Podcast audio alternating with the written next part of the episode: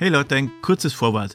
Es kommt jetzt die allererste Episode von Poldis Pixel Talk. Das ist ein neues Format bei Pixelbeschallung und deswegen sei mir bitte vergeben, wenn noch nicht alles so rund läuft. Ich bin da noch am Lernen. Das ersetzt doch nicht die regulären Episoden. Bedeutet, ich habe jetzt noch genug Zeit, also wieder am Freitag rauskommen, sprich eine Woche, das Rätsel der letzten regulären Episode zu lösen. Und jetzt viel Spaß mit Todde und mir bei der Premiere von Pixel Talk. Willkommen bei der Premiere von Pixel Talk. Gleich als erstes ein besonderer Gast, und zwar der Mann, der beweist, dass Podcasts mit Doppelkonsonanten im Namen einfach die besten sind. Todde!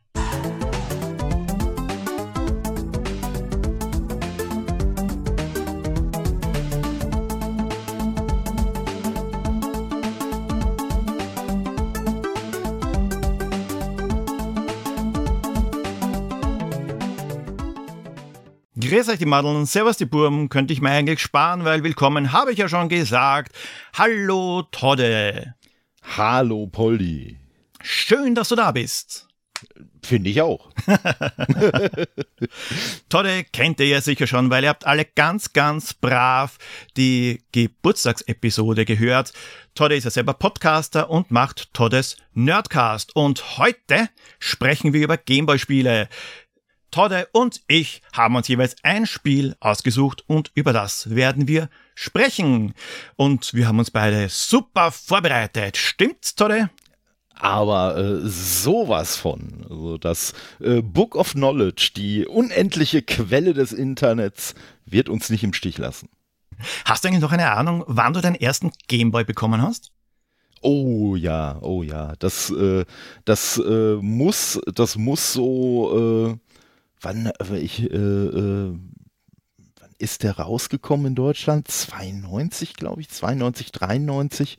Also es war auf jeden Fall schon wirklich so ziemlich, ziemlich zum Anfang hin und äh, ich war total, ich war total begeistert. Also ich sag mal, die Handheld-Begeisterung hat sich auch wirklich seitdem bis heute einfach durchgezogen. Äh, das, äh, und es war für mich damals unglaublich. Ich kannte als Konsole, kannte ich das NES und das war auf einmal, ey, du hast ein NES, für das du keinen Fernseher mehr brauchst und das du mit rumschleppen kannst. Wie grandios ist das denn? Ja, und deswegen, also ich war, ich war extrem, extrem begeistert. Und äh, nee, 1990 ist äh, äh, wohl der EU-Release sogar schon gewesen. Äh, ist mir gerade eingefallen. Und äh, ja, dann muss es irgendwie so Ende, Ende 90, Anfang 91 müsste das ungefähr gewesen sein. Ja, bei mir war das auch so um den Dreh, denke ich. Das äh, eigentlich, eigentlich die urtraurige Geschichte. Oh je. Und zwar habe ich den von meiner Omi bekommen und habe mich da auch gefreut. Erst im Nachhinein habe ich von meiner Mutter erfahren, warum. Und zwar meine Großmutter mütterlicherseits, die hat Mädchen ganz einfach lieber gehabt als Buben und ähm, hat mir, und das habe ich mich gar nicht mehr erinnern können, zum Geburtstag hat sie mir eigentlich nur ein Packerl Mannerschnitten geschenkt. Habe mich auch gefreut. Okay. Daraufhin ja. hat meine Mutter dann ein ernstes Wörtchen mit ihr geredet und dann hat sie mir den Gameboy gekauft. Oh je, Wobei ich habe gerade, also als du, als du ähm, äh, mit der traurigen Geschichte angesetzt hast, ich, ich habe direkt, ich direkt Kopfkino gehabt. Ich habe direkt gedacht, es gab vielleicht noch ein anderes Enkelkind, dem sie den ursprünglich geschenkt hatte. Das hat sich daneben benommen und dann wurde gesagt, dann bekommt's halt der Poldi. ich weiß nicht, was jetzt davon, äh, was jetzt davon trauriger wäre, aber ja, der wichtige Teil ist, du hast den Gameboy bekommen. Ein Gameboy und ein Backelmaner Schnitten. Stimmt. Also Win-Win für dich ja. eigentlich. So, so ist es eigentlich besser gelaufen, als wenn du direkt den Gameboy bekommen hättest. Das, das stimmt, das stimmt. Ja? es ist ja, es ist ja überhaupt Wahnsinn beim Gameboy, wenn man, wenn man jetzt noch den klassischen Gameboy in der Hand hat und spielt. Also, ich bin jetzt 41, vielleicht liegt's am Alter, aber das sieht man ja gar nichts mehr drauf. Das ist unglaublich. Ja, also ich habe ja auch noch, ich habe ja mittlerweile auch wieder, muss man sagen, äh, so diverse äh, Gameboys bei mir und äh, ja, also bespielt werden tatsächlich nur noch die mit einem modernen IPS-Display, also auf dem Original-Display. Da habe ich auch noch einen mit, aber wie du schon sagst, also da fragt man sich wirklich, egal wie man den Kontrast einstellt, wie konnte ich damals was erkennen auf dem Ding? Ja, vor allem, da, man muss sich vorstellen, man hat den Gameboy gehabt, hat sich aber dazu gekauft, damit man mehr sieht, eine Lupe. Das ist ja schon mal ein Wahnsinn, eine Lupe. Und dann auch noch ein Gameboy-Licht, oder man hat überhaupt diesen Panzer gehabt, wo man den Gameboy rein, reinlegt. Ja, da spart man sich heutzutage alles. Ich habe auch äh, ein paar Gameboys noch in Original, auch einen mit IPS Spitze mhm. und einen mit einem Backlight-Mod. Ist jetzt besser als nix, sage ich einmal, aber IPS ist ein Wahnsinn. Ja, ja, also wirklich, wirklich unglaublich. Als ich das so, so die, die ersten Male mitbekommen habe, habe ich dann auch gedacht, boah, wie geil ist das denn? Und äh, ja, als ich so die, die Phase hatte, da bin ich dann auch so mit, mit Spielen ein wenig eskaliert. Also ich sage, ne, im, im Vergleich jetzt zu riesigen Sammlungen äh, habe ich jetzt immer noch eine, eine relativ bescheidene Anzahl, aber ich glaube, irgendwie so 60, 70 Spiele dürfte ich, dürfte ich äh, besitzen und da ist halt nichts von früher dabei gewesen. Also natürlich schon die Spiele von früher, aber halt nicht mehr meine Versionen von damals, sondern das sind halt alles neue äh, Spiele. Äh, und angefangen hat das bei mir damit, äh, dass eine Arbeitskollegin äh, bei uns äh, damals noch äh, über Facebook halt irgendwie nur so ein Bild von ihrem Gameboy geschickt hat und so, ach, guck mal, was ich da wiedergefunden habe. Und ja, ich überlege ja schon, ob ich den verkaufen soll. Und direkt hat sie neben mir noch zwei andere Kollegen gehabt, die direkt gefragt haben, okay, was willst du dafür haben? Und äh, dann, ja, begann dann so ein kleiner Beat-Wettstreit, aus dem ich dann siegreich hervorgegangen bin. Und äh, ja, das Coole war halt, äh, neben dem Gameboy waren dann auch noch ein paar Spiele dabei. Ich glaube, das war äh, Solar Striker, das war Super Mario Land, das erste ähm, und noch so zwei, drei andere Spiele, die ich mir sowieso alle gekauft hätte. Und von daher war es halt für mich perfekt, dass die Sachen schon dabei waren. Und das war dann quasi so mein zweiter Frühling mit dem Game Boy. Und ja, wie gesagt, also äh, ich sag mal, wenn, wenn äh, Kleintodde äh, also nur sage ich mal, so ein äh, Bruchteil der Spiele, die ich heute besitze, äh, gehabt hätte, dann wäre ich schon mega happy gewesen. Also wirklich viele Spiele für ein Gameboy besessen habe ich eigentlich nie damals. Ja, das war auch nicht so. Wie viele Spiele hat man da gehabt? Zehn vielleicht maximal. Irgendwas in die Richtung. Die haben ja alle auch ein Geld kostet. Es ist ja auch arg, was die Gameboys jetzt im Moment kosten. Also gebrauchte Gameboys. Da ist ja äh, da ist ja die Sache mit den IPS-Mods super. Da schaut man, dass man einen, ähm, ja, vielleicht nicht komplett defekten Gameboy bekommt. Ein bisschen sollte auch schon funktionieren, aber mit Displayschaden vielleicht oder komplett versifften Gehäuse. Kauft sich ein neues Gehäuse und den IPS-Mod. Ich wage nämlich zu behaupten, dass mittlerweile so gut wie jeder diesen Mod selber machen kann, weil es eigentlich so gut wie nur noch Plug and Play ist. Man muss nur noch die, äh, den, äh, die zwei Kabel vom Lautsprecher drauflöten und das war's. Was auch echt gut ist, weil ich hatte nämlich keine kaputten Gameboys. Und einen funktionierenden Gameboy zerstören ist ja das Schrecklichste, was man machen kann. Ja, das geht ja gar nicht. Nee, das stimmt. Deswegen ist es gut, dass äh, das minimal invasiv ist, sage ich mal, und dass man das jederzeit wieder rückgängig machen kann. Da habe ich nicht so ein schlechtes Gewissen. Ja, da, das stimmt, das stimmt. Also, und ja, man muss einfach wirklich sagen, also die, äh, was mich halt auch daran einfach fasziniert, ist halt grundsätzlich schon, äh, wie gerade schon gesagt, also der Europa-Release äh, war, war im äh, September, also sogar Ende September äh, 1990. Also ne, wir reden jetzt äh, von 32 Jahre alten Geräten und nicht nur, dass diese Geräte quasi immer noch im Umlauf sind und immer noch gepflegt werden und vielleicht mal irgendwie repariert werden. Nein, es wird auch noch neue Technik für diese Geräte entwickelt und es gibt ja auch einen offensichtlichen Markt dafür. Ne? Also es ist ja nicht so, dass man jetzt sagen würde, seid ihr denn verrückt? So nein, es gibt da tatsächlich wirklich noch eine lebendige Szene, gerade auch wirklich um diesen, ja, ich, ich nenne ihn mal liebevoll diesen Klotz Gameboy, wirklich so diesen Original DMG Gameboy, äh, den wir halt damals äh, sag ich mal, als, als Erstgeneration Gameboy-Spieler alle hatten. Ja, das ist auch mein Lieblings-Gameboy. Wahrscheinlich eben deswegen, weil das der war, den ich damals als Kind hatte. Mittlerweile hätte ich auch gerne diesen Gameboy Micro, den es gegeben hat. Ja, ja. Der soll ja nicht wirklich gut sein, extrem schlecht in der Hand liegen und so weiter. Und ich glaube, der hat sich ja auch nicht besonders verkauft, wenn ich mich nicht täusche. Zumindest hat es da einmal einen Abverkauf gegeben. Da habe ich natürlich nicht zugeschlagen, weil da war er mal wurscht. Das sind so Sachen, die bereue ich genauso wie damals, als äh, Commodore weg vom Fenster war. Und äh, das war damals die Elektronikkette Cosmos, hat die geheißen, die gibt's schon länger nicht mehr. Die haben die dann um 50 Schilling verschleudert. Das sind nicht einmal 8 D-Mark pro oh Stück. Gott, oh Gott, ja. War mir da auch wurscht. Leider. Hätte ich dann nur mal 20 Stück gleich gekauft, original verpackt lassen und geärgert. Aber ja.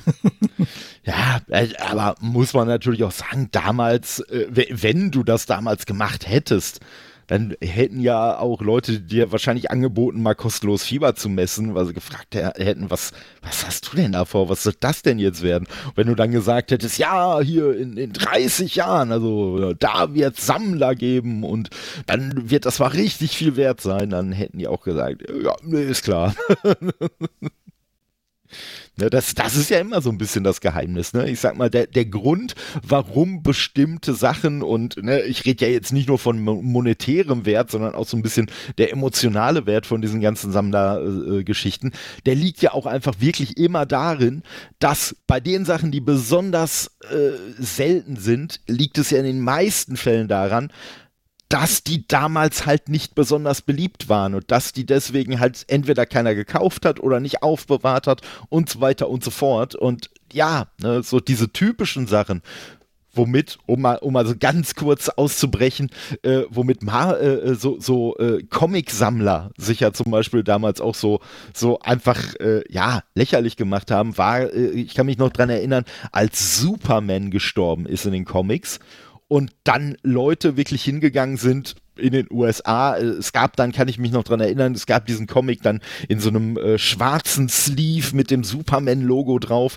so dass man also quasi den Comic da drin gar nicht gesehen hat. Und dann gab es wirklich Leute, die sind dann in einen Comicladen gegangen und haben vier oder fünf von den Dingern gekauft mit der Intention, hey, damit finanziere ich irgendwann meinem Kind mal sein College. Wo man natürlich sagen muss, das machst du natürlich nicht, weil es so viele Leute gibt wie du auch, äh, dass das Ding hinterher so den Markt überfluten wird, dass es einfach nichts wert sein wird. So, und äh, emotionalen Wert, der hat an der Stelle ja ohnehin nicht interessiert. Aber äh, ja, deswegen und äh, ja, von daher muss man, müsste man immer so, so schlau und so pfiffig sein, einfach im Kopf zu haben äh, das und das will bestimmt keiner haben. Da ist es bestimmt schlau, das jetzt ein paar Jahrzehnte lang aufzubewahren oder auf den richtigen Moment zu warten. Ja, da braucht man viel, viel Geduld. Dass man die Zeit abwartet, bis der Markt einmal so rar ist für bestimmte Sachen wie den Comic, dass das Ding dann auch wirklich was wert ist. Und da, muss man sich auch trennen wollen auch. Das ist ja das auch Nächste. Das, auch das. Ne? Und äh, ne, ich weiß also, ne, jetzt so in Bezug auf Comics, ich weiß, dass mittlerweile die Erstausgaben der Walking Dead Comics, die sind natürlich ein Schweinegeld wert. Ja, aber die Leute, die damals diesen komischen, äh, kruden Underground-Comic The Walking Dead gekauft haben, die haben das natürlich nicht gemacht in dem Glauben, oh, da wird bestimmt mal ein riesiges Franchise und eine riesige Fernsehserie und so raus. Und deswegen ist vielleicht irgendwann so eine, so eine äh, Erstausgabe irgendwas im fünfstelligen Dollarbereich wert. Ja, apropos, da wird einmal was Großes draus. Ich, da, da, da kommen wir, das ist ja, naja, zu sagen, das ist eine super Überleitung, ist eine beschissene Überleitung, also wurscht. Das Spiel, das ich gewählt habe, das hatte ich zwar noch nicht im Podcast, aber auf meiner Homepage im Blog. Und zwar ist das eines der ersten Gameboy-Spiele, die ich hatte. Zuerst war natürlich Tetris, war dabei, dann kommt Super Mario Land, Double Dragon und dann ein Spiel einer Firma, die heute noch tätig ist. Und zwar ist das Atlas. Ja. Sagt dir das was? Also die Firma schon, aber ich habe jetzt noch kein Spiel im Kopf. Persona zum Beispiel sollte bekannter sein oder die Megami Tensei-Reihe, aber um die geht's nicht. Es ist, das ist aber auch nur Zufall, ich habe es nicht deswegen ausgesucht, das erste Spiel dieser Firma, dass sie unter eigenen Namen rausgebracht haben. Davor waren es, glaube ich, vier, vier oder fünf andere Spiele. Das haben sie nicht unter ihren eigenen Namen rausgebracht, aber Quirk. Oh, aus ja, 1990. Okay. Ja, ja. Ich schließe ah. aus deiner Reaktion, du kennst das. Ja, kenne ich. Und äh, ich hatte aber überhaupt nicht auf dem Schirm, dass das äh, von, von Atlas ist. Aber äh, ja, auf jeden Fall, auf jeden Fall ein, ein cooles Spiel. Ja, und ich habe es damals gekauft. Ja, weil, naja, nicht wegen dem Spiel, weil damals hat man sich die Spiele gekauft, weil das Cover cool war.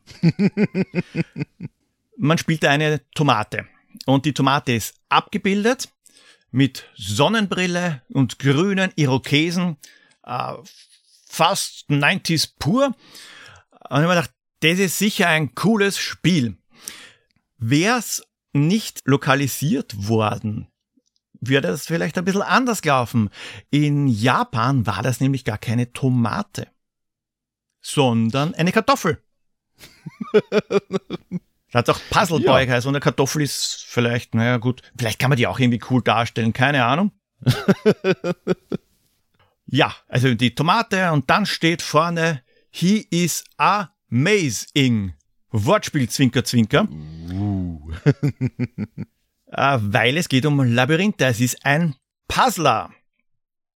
Das Coole an der Sache ist, man kann sich aussuchen, wie man denn das Ganze sieht. Also nicht Ego-Perspektive oder so, sondern man kann wählen, ob man das Spielgeschehen aus der Vogelperspektive sieht oder aus einer Art ISO-Sicht.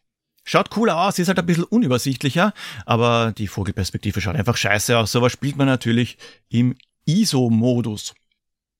Und Ziel ist ganz Wie ein aktiviere ich denn den ISO-Modus? Da erwischst du mich jetzt aber an der Stelle. Das kannst du dir aussuchen.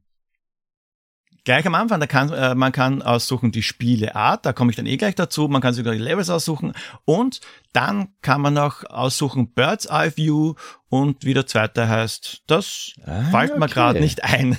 Na gut, nee, weil, weil, ja, weil ich habe den, ich habe tatsächlich immer nur den Bird's Eye View benutzt, aber ich muss auch dazu sagen, äh, dass ich auch äh, Quirk erst in dem vorhin schon erwähnten, ich sag mal zweiten Gameboy Frühling äh, entdeckt habe. Also damals, ich kannte natürlich das Modul, aber habe das damals auch nie gespielt. Aber schon, ich habe schon was gelernt. Also die Folge hat sich für mich schon gelohnt. Na, Wahnsinn, ne? Bitte gleich am Anfang was dazugelernt. Richtig. Die, die Story ist ja überhaupt super. Der gute Quirk, der geht mit seiner Freundin spazieren, aber nicht draußen, sondern die wollen irgendwie in den, im Untergrundlabyrinth spazieren gehen. Warum er das will, weiß ich nicht. Und da geht die Freundin verloren.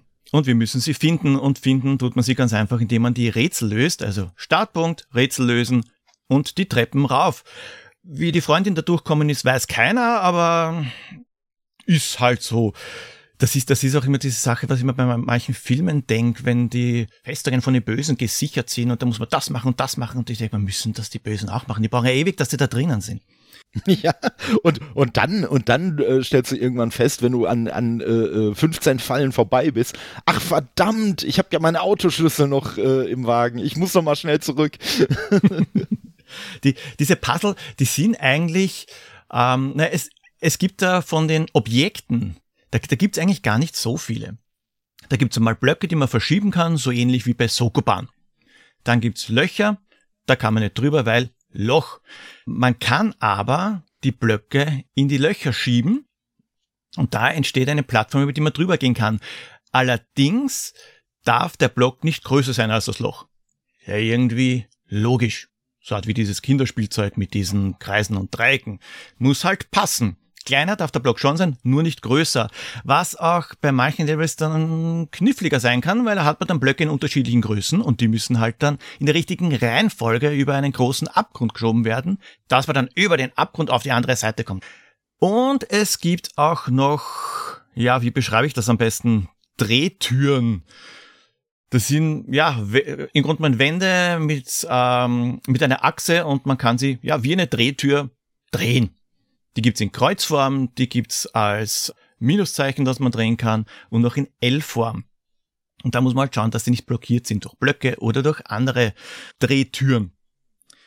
In manchen Fällen gibt's sogar Freunde von Quirk, die dann in diesen Levels auftauchen. Auch da, wie sind die dorthin kommen? Aber okay. das ist dann irgendein anderes Gemüse. Und die helfen ist eigentlich fast das falsche Wort. Die, ja, naja, okay, schon helfen, weil die wollen auch raus. Man braucht die ganz einfach. Und das Schwierige an der Sache ist, es reicht nicht, wenn die Hauptfigur drüben ist, sondern auch der Freund muss zum, äh, muss zum Exit. Da kann man ganz einfach mit Select umschalten. Es gibt, damit es nicht gar so langweilig wird, drei Spielmodi. Da gibt's einmal den Story Mode, das sind 30 Level, in 10er Blöcke jeweils unterteilt. Das Praktische ist, man kann die Levels direkt anspringen. Es gibt äh, nämlich kein, äh, keine Passwörter. Braucht man nicht. Man könnte rein theoretisch gleich im letzten Level beginnen, wenn man will. Das sollte man nicht machen, weil dann verzweifelt man eh gleich. Ich weiß zwar gar nicht, wie weit ich gekommen bin, aber ich schätze mal so 15 herum möglicherweise. Der zweite Modus, der heißt Heading Out. Der ist, ja, Arcade-ähnlich, eine Highscore-Jagd. Da gibt's bis zu 99 Levels, kann man sich aussuchen, wie viele. Und die muss man halt durchspielen in einer gewissen Zeit. Es ist nicht so, dass die Zeit abläuft und man ist tot, sondern es ist ganz einfach ein Punktezähler und der zählt die Punkte rückwärts und umso schneller man ist, umso mehr Punkte bekommt man. Und ein Modus, den ich nie gespielt habe, weil ich habe ganz einfach niemanden kannt, der das Spiel auch gehabt hat. Es gibt auch einen Versus-Mode. Da kann man gegeneinander spielen. Das ist wie dieser Arcade-Modus von vorhin, nur spielen einfach beide gleichzeitig und der, der schneller ist, halt gewonnen. Das Coole, theoretisch, wie gesagt, ich habe die testen können, ist, man kann eine Art Handicap einstellen. Und zwar, dass einer zum Beispiel das Mehrlevel spielen muss als der andere. Wie gesagt, das Schwierige war, wem zu finden, der das Spiel auch hat. Vielleicht hat es Leute gegeben, die das nicht unbedingt nur mit, äh, aufgrund des Covers kaufen, sondern die sich denken, ich hätte gerne ein Actionspiel und keine Puzzler. Bin mir auch gar nicht so sicher, ob ich das bekommen habe damals, was ich mal erwartet habe. Ich weiß es wirklich nicht. Ich, ich kann mir beim besten Willen nicht vorstellen, dass ich mir gedacht habe, ich will jetzt unbedingt so ein kleines Puzzlespiel haben. Also ich, ich halte es auch eher für, für unwahrscheinlich. Also äh, ich denke mal, und äh, es gab ja damals auch schon so die Screenshots auf der Rückseite. Also du, man, wenn man darauf geschaut hat, gesetzt den Fall das, wird man es ja im Vorfeld schon gesehen haben. Also ich würde auch einfach vermuten, weil das Cover, ne, gerade für so ein, für so ein 90er Jahre Kind, sah das Cover natürlich schon extrem cool aus und äh, da hat man wahrscheinlich gar nicht mehr, gar nicht mehr äh, groß irgendwas hinterfragt. Ja, also was, was auch sein kann, wobei in dem Fall eigentlich nicht, weil da, da habe ich ja noch nicht so, Spiele, so viele Spiele gehabt. Was aber schon öfter war, ist, dass ich, äh, ich hatte das Geld. Ich habe gewusst, super, ich habe genug Geld, ich kann mir jetzt ein Spiel kaufen. Ich gehe zum Elektrohändler meines Vertrauens. Das war interessanterweise, waren das nicht irgendwelche großen Ketten, sondern wirklich so ein kleiner Elektronikladen. Mhm. Ja, und dann steht man vor der Wand und muss sich entscheiden. Und das ist schon vorkommen, dass ich mir gedacht habe, na ja, eigentlich so richtig geil finde ich da gar keins. Aber ohne Spiel will ich jetzt nicht nach Haus gehen. Ja, klar, klar. Ne? Man ist ja nicht umsonst dahin gegangen. ja, so bin ich zu Bart Simpsons Escape from Camp Deadly gekommen. Hätte ich das Geld lieber gespart. Ja, wobei, wobei ich sagen muss, das fand ich damals gar nicht so schlimm, aber damals hat für mich halt auch wirklich schon die Tatsache äh, gereicht, wow, ich kann als Bart Simpson unterwegs sein. Wie geil ist das denn? Und äh, alles andere hat man dann ausgeblendet. Also Lizenzspiele haben für mich damals super funktioniert. Und, gut, das hat man am Cover ja nicht gesehen, aber während des Spiels die Sprachausgabe, ein Gameboy-Spiel mit Sprachausgabe. Stimmt, stimmt. Eat my shots. Ay, caramba. Ja. Das war's dann, glaube ich, auch schon. Aber Sprachausgabe. Ja, ja, also das äh, ist, ist nicht zu unterschätzen, äh, der, der Appeal davon. Und äh, ich, ich muss aber sagen, du hast es ja gerade auch schon mehrfach angedeutet, ich, ich habe Fragen zu äh, Quirk und dem Verhältnis zu seiner Freundin und seinen Freunden.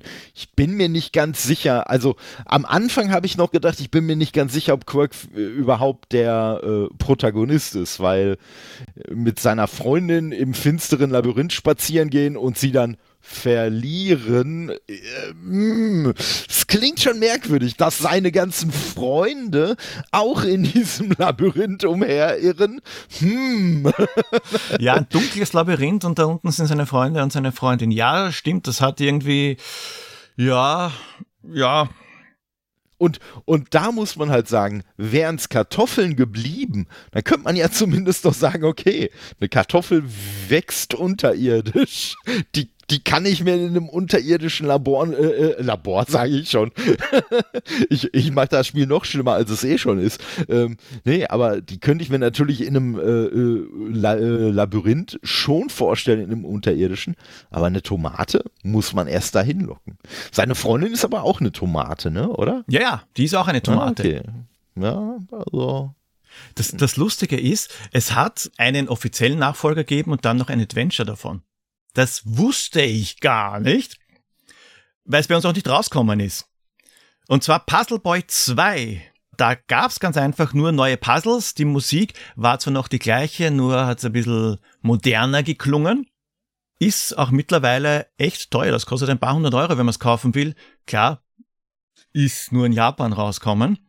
Und ich, ich weiß übrigens nicht, ob er da schon wieder spazieren war mit seiner Freundin unterirdisch. es gab ein Spiel namens Spud's Adventure, also die dürfte Spud heißen. Hm? Das kam auch nur in Japan raus. Und da, ich habe mir da nur ein, äh, ein YouTube-Video angeschaut. Da geht's darum, dass die Prinzessin, die eine Tomate ist, will heiraten oder irgend sowas und wahrscheinlich muss man sich da dann als Kartoffel den Weg zur Prinzessin bahnen oder so. keine Ahnung. Irgendwie sehr, sehr seltsam, vor allem was kommt raus, wenn man eine Tomate mit einer Kartoffel kreuzt. Das habe ich mich auch gerade gefragt. Eine Tomoffel. Eine Tomoffel, ja. Oder Karate. Jetzt haben Ah, wir's. jetzt haben wir's, ja. Eieiei. Also jetzt muss die Folge alleine für diesen flachen Witz schon am Freitag veröffentlicht werden. Ich muss es schneiden auch noch, um Himmels Willen. Oh je, oh je. Ja, es muss ja nicht dieser Freitag sein. nur, nur ein Freitag. Stimmt. Werde ich, werd, werd ich mal gleich notieren. Alter. so. Ja, im Grunde genommen war es das schon zur Quirk. Mehr gibt's da eigentlich nicht zu sagen. Ich glaube, das, das ist ja jetzt schon nicht so wenig gewesen. Und ähm, was ich halt aber auch spannend finde, also mit dieser Hintergrundstory im Hintergrund, äh, wird ja, ist ja eigentlich das Cover noch ein bisschen absurder. Weil, also Quirk sieht mir jetzt auf dem Cover zumindest nicht so aus, als ob es ihn irgendwie betrüben würde, dass er jetzt seine Freundin verloren hat und durch ein finsteres Labyrinth äh, zu ihr gelangen muss. Ja, das stimmt. Das schaut eher so aus, als hätte er sie im Labyrinth eben verloren Ja. und hat sich, äh, hat sich dann gleich daraufhin so langsam die Sonnenbrille aufgesetzt und spaziert dann pfeifend weg. Oh Gott, oh Gott. Ich sag mal, wir, wir haben hier, wir haben hier ganz finstere Dimensionen äh, von, von Quirk aufgedeckt. Ja, vor allem, wenn man nimmt, was das für ein Spiel ist und in was für eine Richtung wir das gerade gedreht haben, das, das muss man mal schaffen. ja, also. da soll mal einer sagen, früher, früher hätten Spiele noch keine Story gehabt und äh, keine ausgearbeiteten Charaktere. Man muss halt die Ausarbeitung nur finden. Ja, apropos gruselig und schrecklich, bevor du jetzt mit deinem Spiel anfängst. Ich habe mir gedacht, beim Pixel Talk, wenn ich das öfter mache und mir Leute einlade, werde ich mit den Leuten ein Spiel spielen. Äh, Muss ich, muss ich dafür in ein finsteres Labyrinth? Äh, na, das wird dann mit der Aufgabe schwierig, mit der, mit der Aufnahme schwierig. Also. ja, dieser Hall, das ist dann doof, verstehe ich. Dazu muss ich jetzt einmal erstens einmal meine Notizen wechseln, weil ich habe die Antworten dann vor mir. Ha, ha, ha. Hm, und ich muss die Fragen stellen. das wäre auch eine Idee. Das, da könnte, das wäre eine interessante Konstellation. Der Jeopardy-Modus. Aber ich habe das natürlich angepasst. Erstens einmal, es geht um Gameboy-Spiele. Das ist schon mal hilfreich. Zweitens ähm, haben wir gedacht, okay, durch deinen eigenen Podcast, eben durch Toddes Nerdcast, erst einmal Musik, bedrohliche Musik, denn wir spielen jetzt der Todes-Nerdcast. Oh. Es geht ganz einfach darum. Ich habe hier eine Liste von Spielen. Ich nehme mal an, du wirst, du wirst sicher alle kennen. Möglicherweise das ein oder andere nicht auf der Plattform. Ich kann also eigentlich nur verlieren. du musst dann erraten, wie viele Leben man zur Verfügung hat, wenn man das Spiel startet. Und zwar zu den Standardeinstellungen. Also wenn man bei irgendeinem Spiel einstellen kann, wie viele Leben man hat, das wird nicht verstellt, es ist einfach der Standardwert. Mhm. Bereit für das erste Spiel? Äh, bereiter werde ich nicht. okay, wie viele Leben hat man am Anfang bei Buray Fighter Deluxe zur Verfügung? Uh, also kenne ich tatsächlich, besitze ich auch, aber habe ich nicht wirklich, habe ich nicht wirklich häufig gespielt, aber ich sag mal. Ähm, Soll ich dir einen Tipp geben? Oder, oder, magst du, oder magst du mal raten vorher? Also ich, ich, ich würde, ich würde erstmal raten und äh, also mein Gedankengang wäre so, so für mich die Default-Einstellung wäre grundsätzlich immer drei, aber die möchte ich jetzt noch nicht bei Burai Fighter ziehen, die Karte. Deswegen vermute ich mal, dass das Spiel einfach eine ja, einfach ungewöhnliche Anzahl hat und würde mal auf vier Leben tippen. Und dazu sage ich nur. Oh, uh, es sind nämlich fünf Leben. Ich habe mich tatsächlich bemüht, so wenig Spiele wie möglich hier reinzupacken, wo es wirklich, wo es nur drei Leben sind, weil das so Klar. viele sind. Aber vielleicht beim nächsten, wobei ich gebe da fürs nächste gebe ich da gleich einen Tipp. Es sind nicht drei Leben. und es ist eine sehr ungewöhnliche Zahl. Okay. Bei Double Dragon 3. Double Dragon 3. Eine sehr ungewöhnliche Zahl, sagst du. Hm.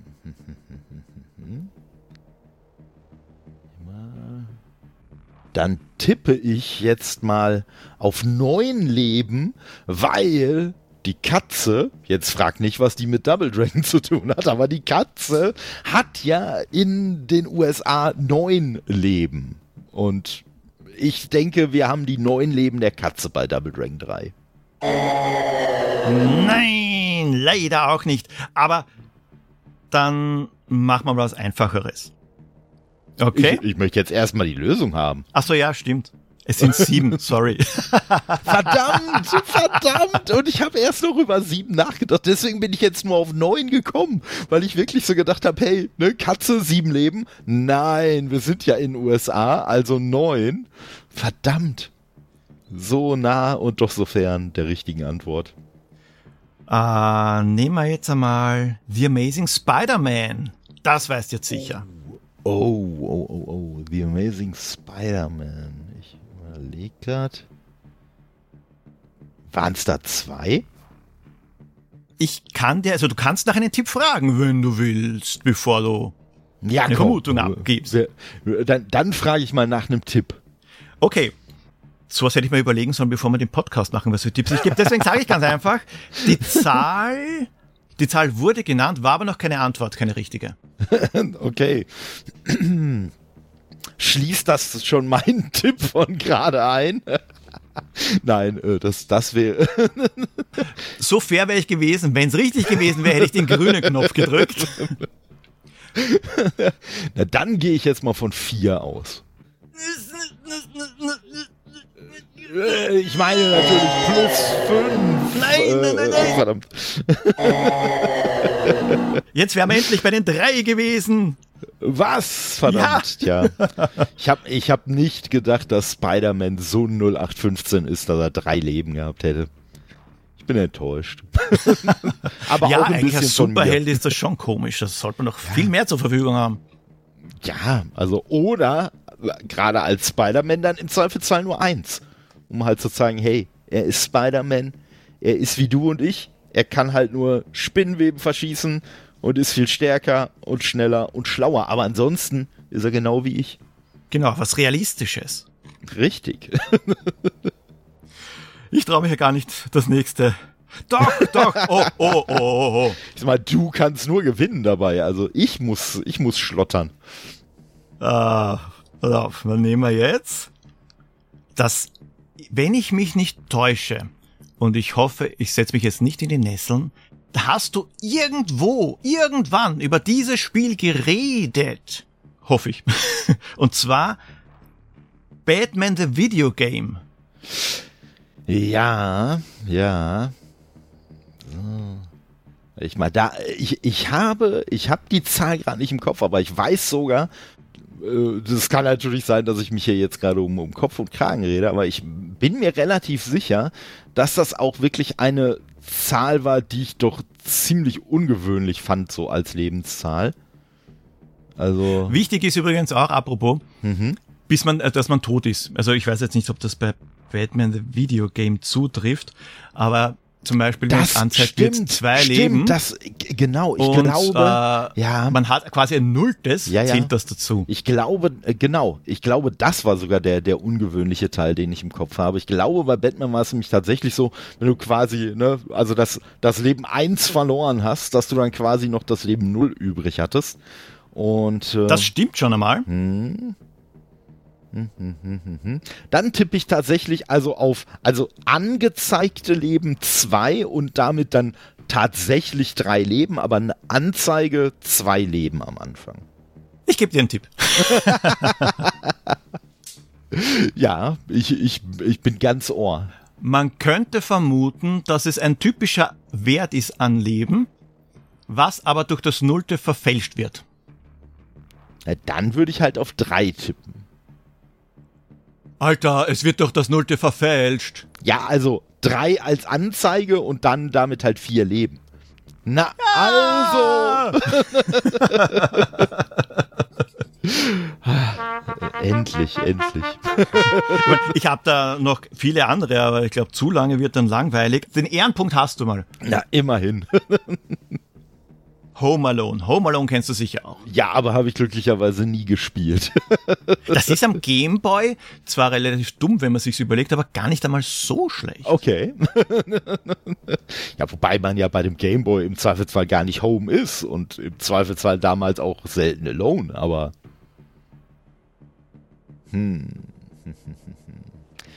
Home Alone.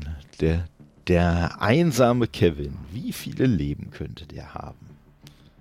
Da könnte ich dir sogar einen Tipp geben, der auf die Filme abzielt. Ja, die habe ich schon sehr lange nicht gesehen. Ich weiß nicht wie. Das, das macht gar nichts. Okay. Das macht gar nichts. dann, Und dann, zwar, ja. die Zahl deckt sich. Da gibt's ja 100.000 verschiedene Fortsetzungen.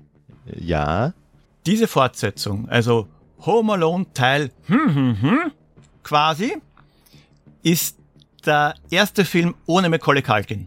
Ja, also ich wüsste, ich wüsste tatsächlich nur, dass er bei den ersten beiden mitgespielt hat. Jetzt überlege ich gerade noch, ob sich mein äh, Gedächtnis jetzt zurecht fantasiert, dass er auch noch in, im dritten mitgespielt hat.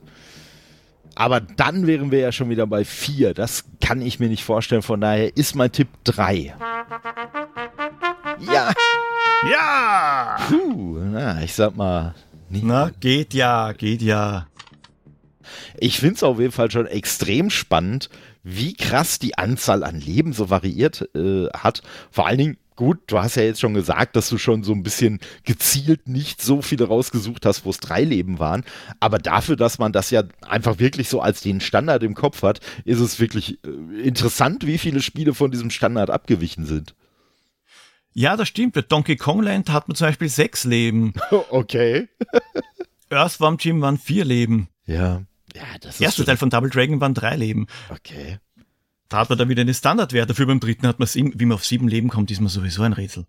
ja, gut, das muss halt, das muss dann wirklich irgendwie so, so ein komische, so eine komische Anspielung, was weiß ich, auf irgendeine Redewendung oder sonst was sein, dass man halt sagt, ey komm, wir machen sieben Leben.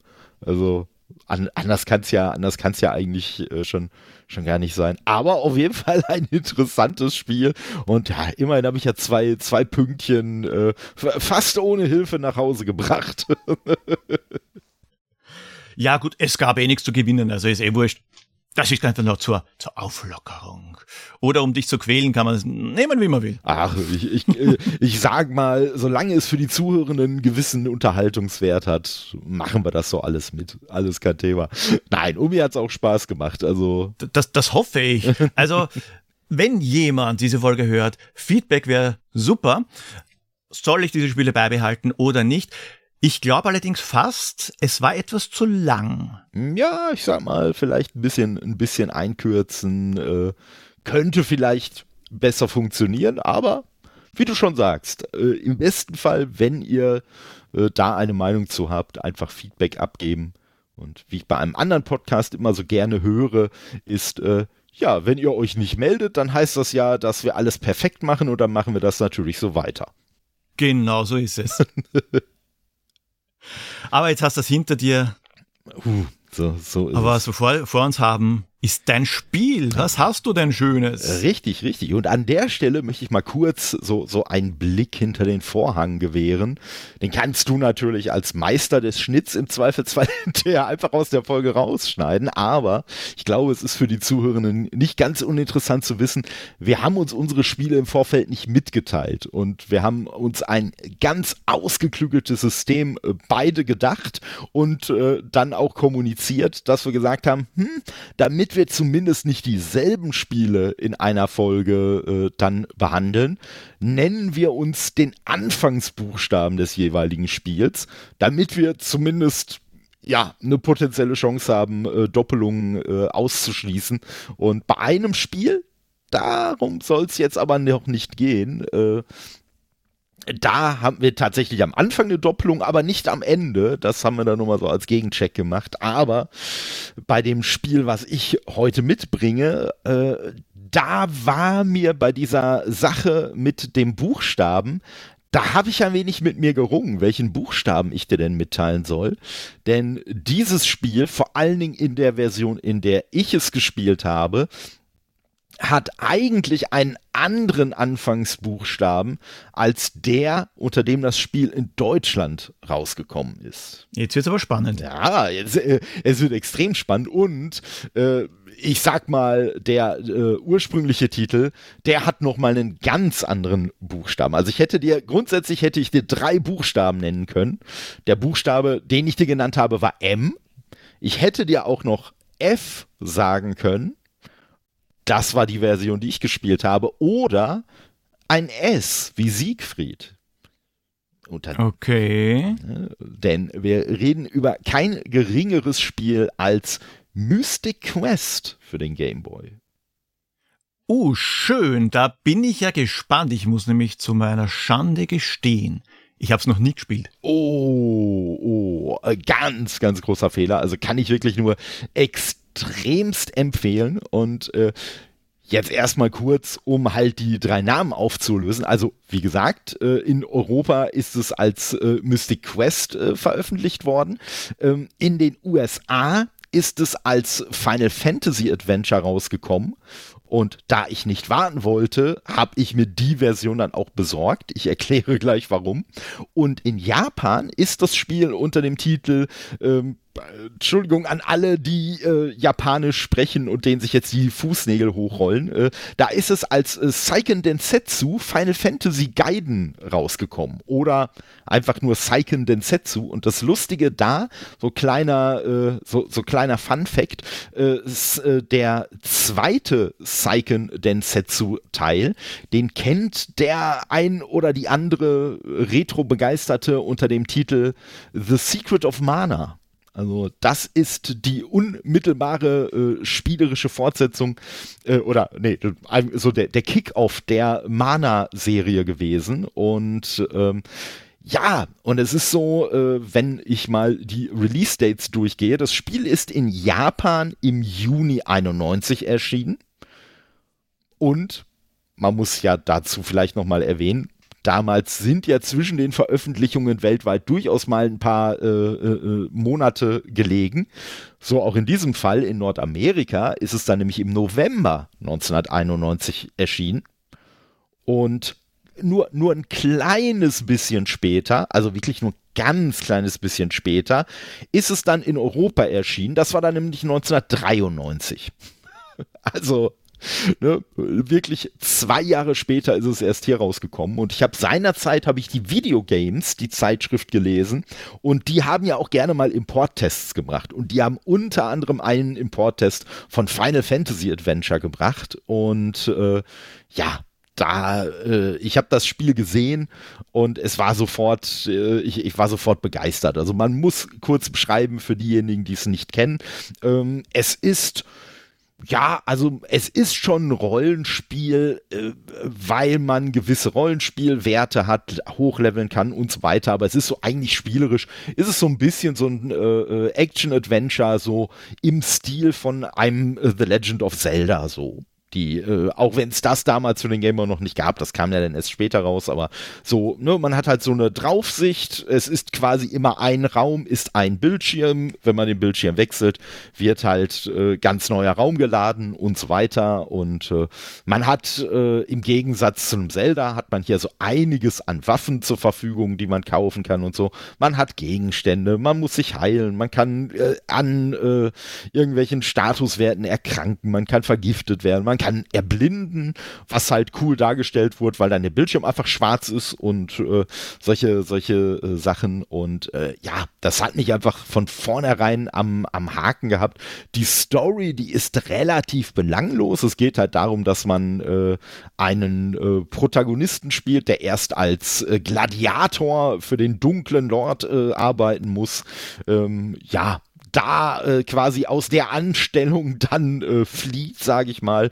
Und äh, ja, dann äh, überschlagen sich die Ereignisse und letztendlich läuft es dann darauf hinaus, dass der dunkle Lord und sein Assistent Julius, äh, dass die den Mana-Baum zerstören wollen, der quasi das Leben für die ganze Welt äh, bereithält und Magie und alles und äh, wunderbar.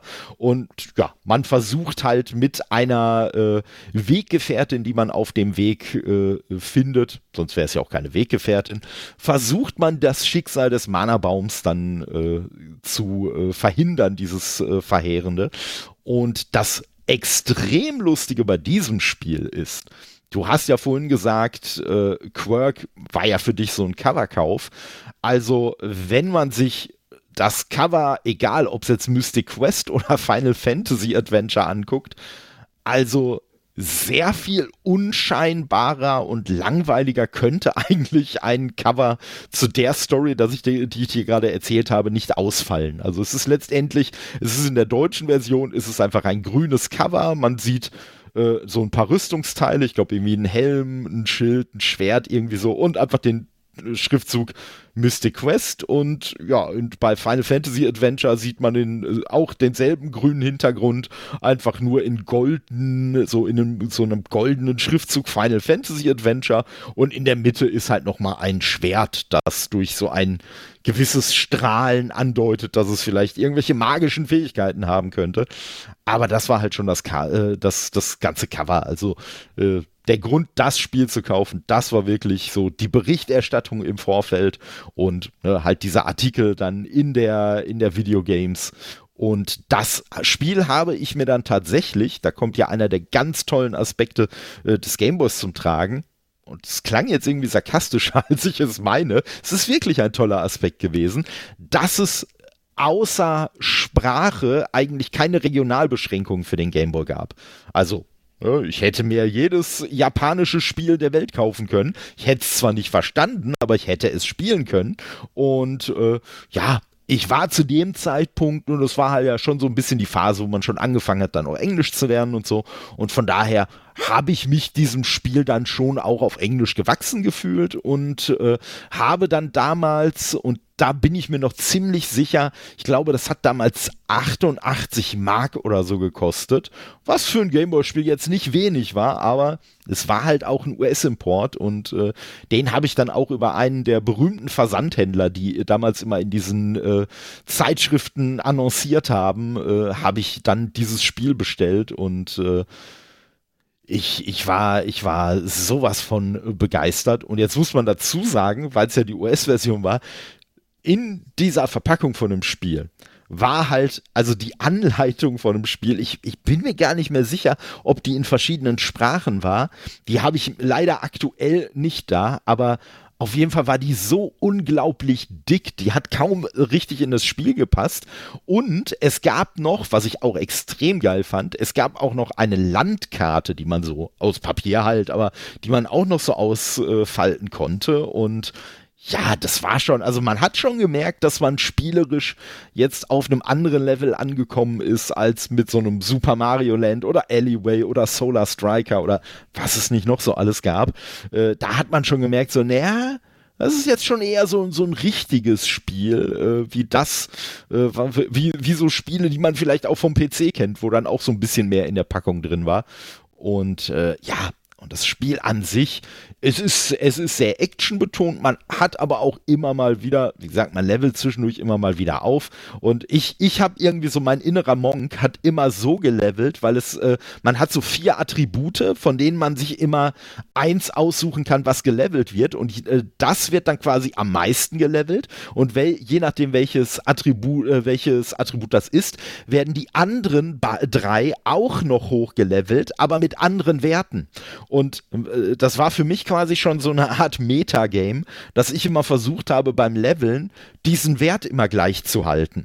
Also möglichst gleich, so dass quasi jeder Wert gleich hoch ist ist auch gar nicht so eine dumme Wahl gewesen, weil wenn ich jetzt zum Beispiel nur auf Magie gegangen wäre und gar nicht auf Stärke, ja, dann hätte ich halt irgendwann bei Gegnern, die ich mit Waffen äh, besiegen muss, einfach ein extremes Problem bekommen. Und äh, es gibt bei dem Spiel durchaus einige Gegner, die nur mit äh, verschiedenen Waffenarten überhaupt besiegt werden können. Das geht so weit, zum Beispiel bei Schwertern, dass es dann äh, äh auch Gegner gibt, die man bevorzugt mit einem bestimmten Schwert angreifen sollte einer der einfacheren Teile, kleiner Spoiler.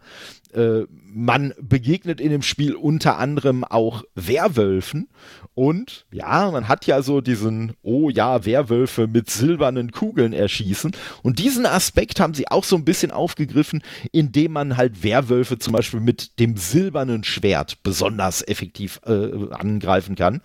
Und ja, so gibt es dann durchaus auch Gründe, bestimmte Waffen im äh, Inventar zu behalten, was aber schon äh, begrenzt ist, ähm, um einfach für bestimmte Situationen dann gut äh, gewappnet zu sein von den Screenshots her schaut halt schon Zelda sehr ähnlich, ja. aber es ist ganz einfach ein erwachsener und halt um einiges komplexer. Genau, genau. Wobei es lustigerweise, wenn man es jetzt heutzutage spielt, also eigentlich ist diese World Map auch, um die es geht, die ist eigentlich auch relativ überschaubar. Also, aber sie haben es trotzdem irgendwie so hinbekommen, dass sie einem äh, so durch die Gegend auch lotsen, dass es einem einfach auch viel, viel größer erscheint, als es tatsächlich ist.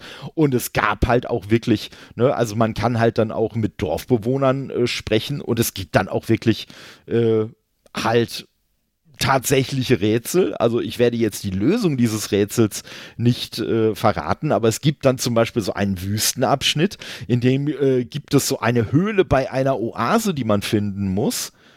Und um äh, also diesen Ort den findet man relativ schnell.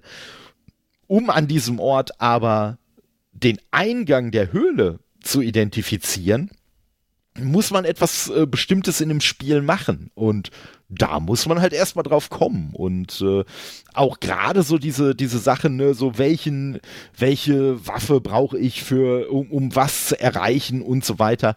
Ähm, das können, das sind an sich schon eher so, so Rätsel in sich teilweise. Ähm, es gibt zum Beispiel dann auch äh, eine, äh, eine Stelle, an der man zum Beispiel, weil es gibt quasi zu jeder Waffe auch immer die passende Rüstung, äh, die dann immer, ich glaube, aus drei Teilen besteht, aus äh, äh Schild, äh, aus, aus Helm, Rüstung und Schild. Und es gibt dann beispielsweise auch eine Stelle, an der man nur weiterkommt, wenn man gein, äh, eine ganz bestimmte Rüstung trägt.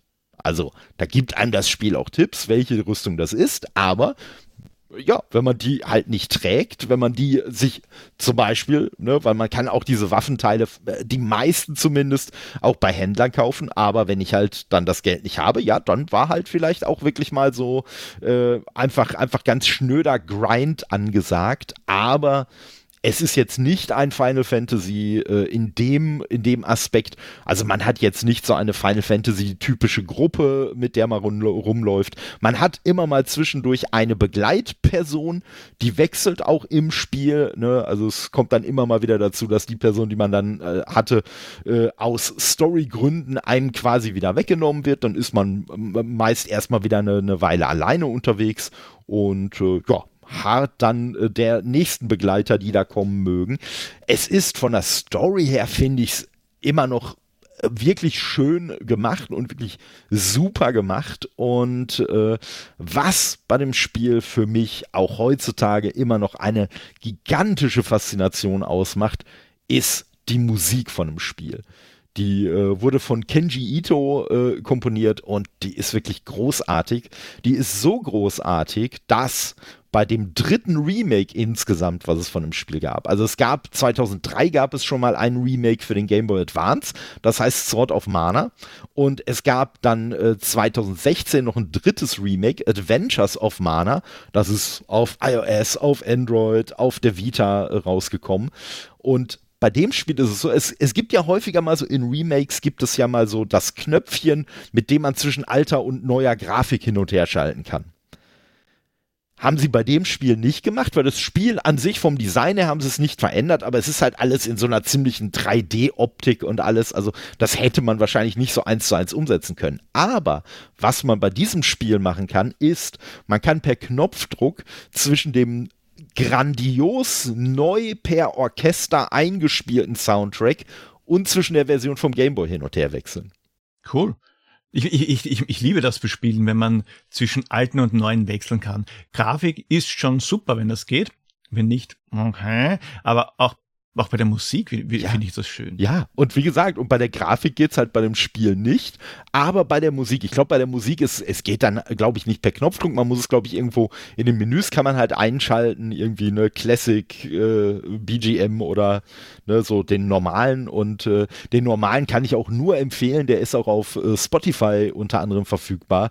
Und äh, also den, den neuen eingespielten. Und der ist einfach immer noch, immer noch großartig und auch wenn man die, wenn man die Stücke von früher kennt und die neuen Versionen kennt, man erkennt sie sofort wieder. Also es ist nicht so, dass da jetzt wirklich irgendwas verschlimmbessert wurde, sondern man hat halt wirklich nur die selbst auf dem Gameboy für mich zumindest damals schon wirklich beeindruckende Musik, die hat man halt durch das Orchester einfach wirklich nochmal auf ein anderes äh, Level gehoben.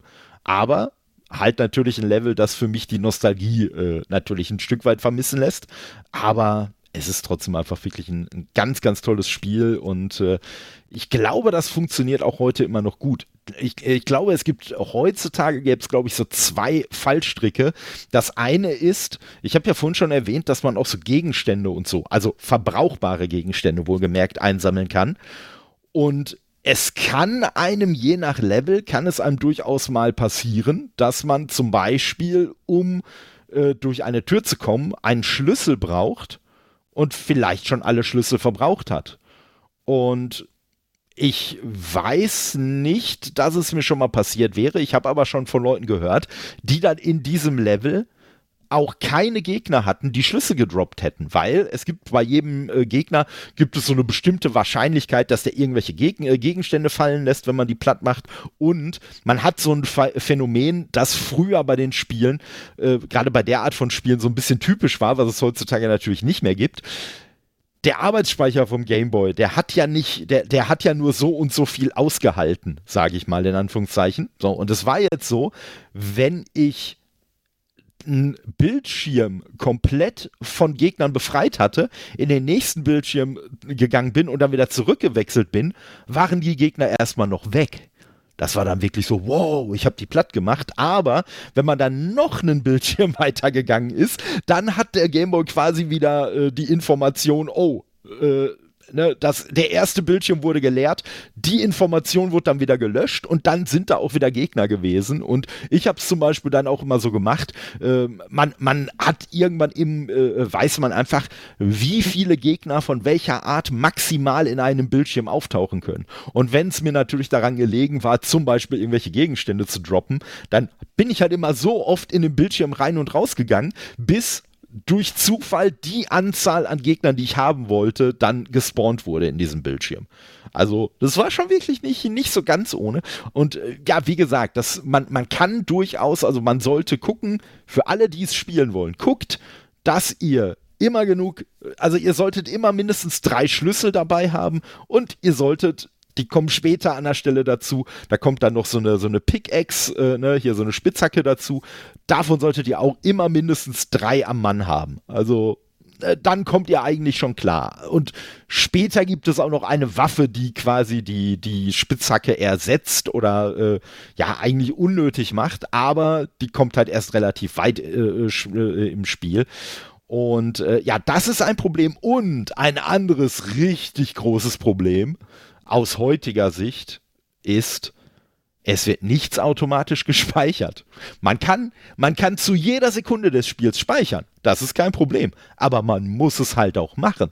Und gerade wenn man das Spiel zum ersten Mal spielt und dann ins Gras beißt und dann irgendwie da steht, äh, unser Held ist entschlafen, heißt es, glaube ich, in der deutschen Version.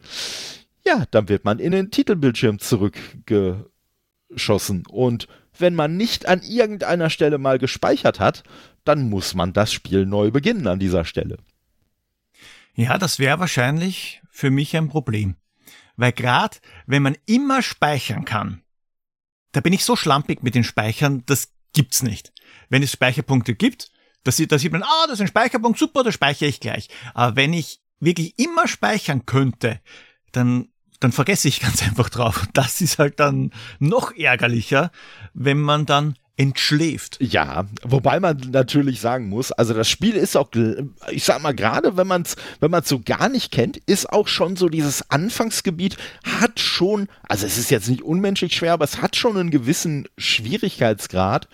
Und ich sag mal, wenn dir das so vier oder fünf Mal passiert und du vier oder fünf Mal immer aus dieser Gladiatorenschule äh, äh, fliehen musst und dir da die Dialoge zwischen dem dunklen Lord und Julius anhören musst, irgendwann fängst du an, dran zu denken, zu speichern. ja, da lernt man es dann oder auf die harte Tour. Entweder das oder du sagst halt irgendwann, nein, das Spiel kann mich mal. Äh, da habe ich so gar keinen Bock drauf. Aber äh, ja, ich muss sagen, ich weiß gar nicht, wie oft ich das damals äh, durchgespielt habe. Aber man muss natürlich auch dazu sagen, also das Spiel ist wirklich, wirklich komplex auf eine Art und Weise, dass dir bestimmte Sachen überhaupt nicht vom Spiel erklärt werden, nicht mal angedeutet werden vom Spiel und du deswegen dir auch wirklich Sachen in dem Spiel entgehen können. Und ich weiß halt, das war der andere Vorteil bei der Videogames damals, die haben natürlich auch noch eine große Tipps- und Tricks-Sektion gehabt und die haben dann wirklich auch eine ganz, ganz äh, äh, ausführliche, äh, einen, einen ganz ausführlichen Playthrough äh, drin gehabt. Der hat mich gar nicht so sehr interessiert, aber sie haben auch Karten von den einzelnen Dungeons äh, da drin gehabt. Und die waren wirklich sehr viel wert, weil es gibt zum Beispiel, äh, das ist schon wirklich in einem sehr, sehr späten Verlauf des Spiels, da gibt es so, so ein Waffen- und Rüstungsset, das unglaublich stark ist, das aber nur von einer bestimmten Gegnerart gedroppt wird. Und es kann dir ganz normal passieren, du gehst durch den Dungeon und es wird halt kein Teil dieser Rüstung gedroppt und dann wirst du auch nie wissen, dass es diese Rüstung überhaupt gegeben hätte. So, das sagt dir das Spiel in keinster Form. Und da ist es dann schon hilfreich, äh, oder auch wenn man vielleicht in einem äh, Dungeon einfach nichts verpassen will, wenn einem, wenn man dann so eine, so eine kleine Map zur Verfügung hat und zumindest weiß, ah, da ist der Gegenstand, da ist der Gegenstand, damit ich die zumindest nicht vergesse mitzunehmen. Ja, und äh, ja, mir dadurch dann am Ende beim Endgegner das Leben halt auch nicht unnötig schwierig mache. Ja, aber ja, sag mal, ansonsten, äh, ich, ich, sag mal, es ist jetzt auch schon wieder viel zu lang, aber noch kurz drauf erwähnt, also es tauchen schon viele so der, der Final Fantasy äh, ähm, äh, Trademarks, sage ich mal, äh, tauchen da auch schon auf. Ähm, Ne, man hat die Schokobos da drin, man hat äh, Sid äh, mit seinem Luftschiff dabei und so. Also wirklich Sachen, die man auch in den späteren Teilen immer noch äh, äh gespielt hat und kennengelernt hat, die sind da auch teilweise schon drin und äh, ja, ist, ist wirklich klasse. Ist lustigerweise auch das allererste Final Fantasy Spiel gewesen, das überhaupt in Europa veröffentlicht wurde. Also alles, alles andere wurde in Europa tatsächlich erst danach veröffentlicht, was Final Fantasy hieß. Ja, da, also ich habe da wohl definitiv Nachholbedarf. Oh ja. Vor allem, ich weiß, wenn du über Spiele schwärmst, dann, dann sind sie gut. Oh. Auf das kann ich mich verlassen. Oh ja, oh ja. Muss ich mal schauen in meinen Fundus. Weil ab und zu kaufe ich Gameboy-Spiele im Konvolut. Ja. Wenn es günstig ist. Ja. Deswegen habe ich manches auch doppelt und dreifach. Also gerade die, gerade die deutsche Version, also ich habe jetzt mittlerweile auch nur die deutsche Version, aber die ist, glaube ich, auch wirklich, wirklich günstig äh, zu bekommen im Zweifelsfall. Also zumindest als einzelnes Spiel. Ne? Ich sag mal, wenn man jetzt irgendwie da so eine äh, äh, so, so ein Komplettpaket äh, dann auch noch mit dieser Map und so haben äh, will, ja, dann vermute ich mal, ich habe jetzt nicht nachgeschaut, aber dann vermute ich mal, dass wir uns da dann natürlich wieder in schwindelerregende Höhen äh, begeben. Aber kann ich auf jeden Fall empfehlen. Ich habe sogar das Remake auf der PlayStation Vita, habe ich sogar auch, ich weiß nicht, ob ich es durchgespielt habe, aber zumindest habe ich es äh, auch recht äh, ausführlich eigentlich gespielt. Auch das wirklich kein schlechtes Spiel, aber der Grafikstil ist sehr gewöhnungsbedürftig. Also ich habe ja schon gesagt, es ist für iOS, Android und Vita rausgekommen und es hat halt so diesen typischen iOS-Android-Look, äh, den andere Final Fantasy-Spiele halt auch haben. Also wenn man mit dem klarkommt, kann man mit dem Spiel seinen Spaß haben. Ich würde aber eindeutig die Gameboy-Variante äh, favorisieren.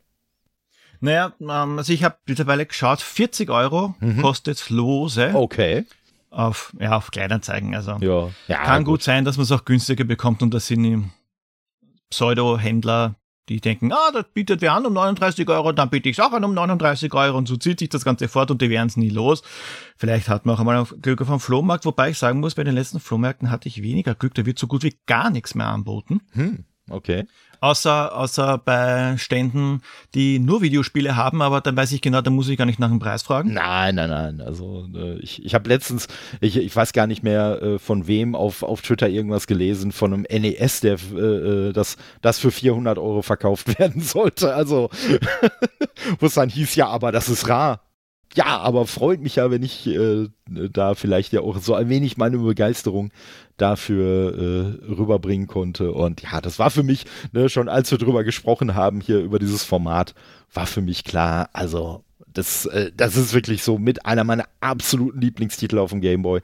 Der muss auf jeden Fall, da, damit muss ich quasi eröffnen. Na, dann bin ich ja mal gespannt, was dann als nächstes kommt in der nächsten Episode, weil wir werden uns noch einmal, noch einmal zusammensetzen, ist gut, ein paar hundert Kilometer Entfernung. Aber das Internet macht's möglich. Uh. Hexenwerk. Danke für das Gespräch, für, die, für den Spieletipp. Es war wie immer mir ein Volksfest. Das kann ich nur so zurückgeben. Vielen Dank. Bis zum nächsten Mal. Aber bevor ich abschließe, in den Show Notes habt ihr alle Links zu Todes Nerdcast, aber den habt ihr doch sicherlich schon abonniert. Und wenn nicht, dann wird's jetzt aber Zeit. Bis zur nächsten Episode. Ja, gleich aufschreiben, alle Todes Nerdcast abonnieren. Ja? Und bis dorthin sage ich Baba. Ciao.